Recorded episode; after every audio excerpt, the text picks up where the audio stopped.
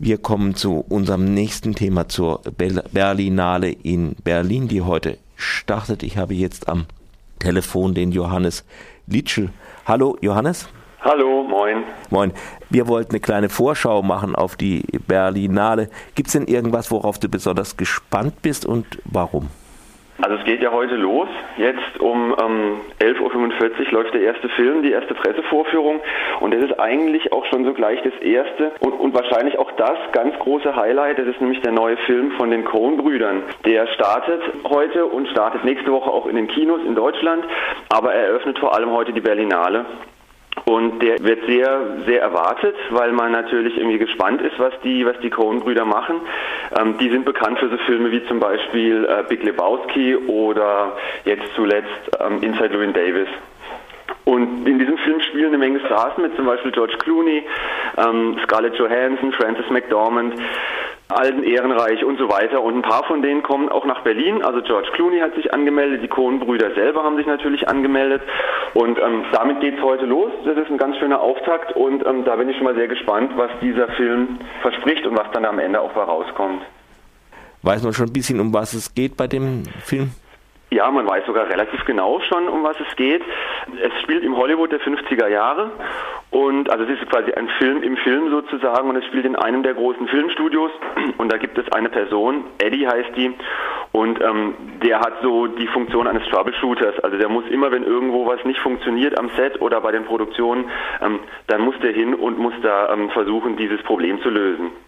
Und jetzt versucht dieses, ähm, diese Produktionsfirma einen riesengroßen Monumentalfilm zu drehen. Dieser Film heißt, wie der Cohen-Film selbst, Heil Caesar.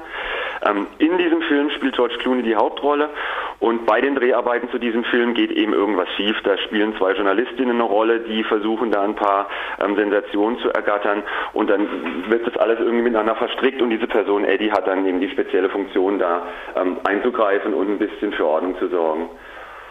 Und das klingt schon wieder typisch nach Cohen-Filmen, wo immer eine, ähm, ich sag mal so, eine Figur im Mittelpunkt steht, die ja, man kann es salopp auch sagen, so ein sympathischer Loser. Ähm, mhm. Das ist ja auch bei den ganzen früheren Cohen-Filmen so dass das immer Leute sind, die nicht so mit dem ganz großen Glück gesegnet sind und die aber immer das Beste draus machen und das immer auf eine sehr sympathische Art und Weise machen und man deswegen irgendwie sich sehr schnell sehr nah fühlt und dadurch kriegen die, ähm, schaffen es diese Cohen-Filme eben auch immer wieder zu einem gewissen ähm, Kultstatus, eben allen voran dann der Dude in Big Lebowski. Was gibt es sonst noch, was man, äh, auf was man gespannt sein könnte? Ja, es gibt sehr viel. Also ich habe es gestern selber in der Presse auch erst gelesen, dass insgesamt in den zehn Tagen 434 Filme laufen. Also das ist, ähm, das ist der Wahnsinn. Das ist auch irgendwie kaum mehr noch zu überblicken. Es mhm. gibt bestimmt irgendwie zwölf Sektionen oder 13, in denen diese 434 Filme eingeteilt sind. Ähm, und ähm, es ist alles dabei. Es sind Neuerscheinungen. Es sind vor allem Neuerscheinungen aus der ganzen Welt. Ähm, es sind Klassiker dabei, die gezeigt werden, restaurierte Filme aus den 30ern und 40ern. Dann gibt es eine Sektion, die sogenannte Retrospektive. Da laufen aus dem Filmjahr 1966 ähm, Filme, die sowohl in der BDR, BRD produziert wurden, als auch welche, die in der DDR produziert wurden. Und während in, in Westdeutschland die ähm, das neue deutsche Kino gerade so aufkam und man versucht hat, ganz neue progressive Filme zu machen, ähm, war in der DDR, äh, machte sich gerade so ein ganz leichter, anfänglicher ähm, Systemkritik breit, die dann auch in Filmen sich niederschlug und natürlich von der DDR-Obrigkeit sofort zensiert wurde. Und das macht man vor allem an dem Jahr 66 fest und diese beiden Filme, Filmjahrgänge werden miteinander verglichen. Und das ist auch sehr interessant und so geht es weiter. Also es ist wahnsinnig viel, was man sich angucken kann und ich habe auch noch groß gar keinen Überblick, was da jetzt die nächsten zehn Tage so kommt, aber ich bin sehr gespannt. Mhm. Ja, also äh, mehr als 400 Filme die Woche sollte man sich eigentlich nicht ansehen. Man kann sich nachher nicht mehr an alle erinnern, in allen Einzelheiten. Gibt es noch irgendeinen Sektor, äh, wo du besonders hinschauen möchtest? Den Wettbewerb. Also mhm. es ist, ähm, mache ich seit ein paar Jahren so, dass ich den Wettbewerb halt immer verfolge.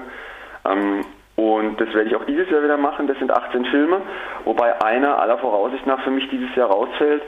Der geht nämlich, äh, sage und schreibe, 485 Minuten, sprich äh, 8 Stunden. Und ähm, der wird hier 8 Stunden gezeigt mit einer Stunde Pause, Unterbrechung. Ich glaube am 13.02. den kompletten Tag. Und ähm, das werde ich dann, ähm, das werde ich mir glaube ich schenken, weil ich in der Zeit einfach ganz viele andere Sachen machen und schauen kann. Ähm, ansonsten werde ich mir aber ähm, alle Wettbewerbsfilme angucken und danach natürlich am Ende bin ich sehr gespannt, was dann für eine Juryentscheidung am Ende steht. Du wirst ja sicher nochmal bei uns im Morgenradio oder im mhm. Mittagsmagazin mhm. zu hören sein. Da sind wir dann gespannt, wie es weitergeht. Ja, vielen Dank für diesen Vorbericht von der Berlinale in Berlin. Ja, danke auch. Tschüss. Ciao.